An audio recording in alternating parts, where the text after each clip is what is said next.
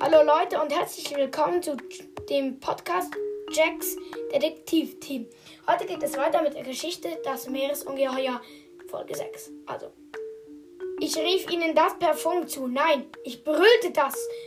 Und zu allen Übel ging ja auch noch der Sauerstoff aus. Ich schrie um Hilfe, tobte, gestikulierte wild und war außer Rand und Band. Da sah ich zwei Punkte auf mich zukommen. Das sind sie, dachte ich freudig. Sie packten mich an beiden Armen und zogen mich herauf. Ich sagte ihnen, dass mir der Sauerstoff schnell, rasant ausging.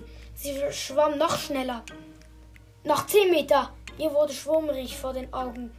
Noch acht Meter. Fünf. Nee, sechs, fünf. Es wurde noch schwummriger. Vier, drei, zwei. Da wurde mir schwarz vor den.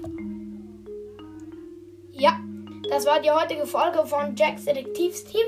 Ich habe, ich hoffe, es hat euch gefallen und wenn ja, es kommen noch mehr Folgen und tschüss.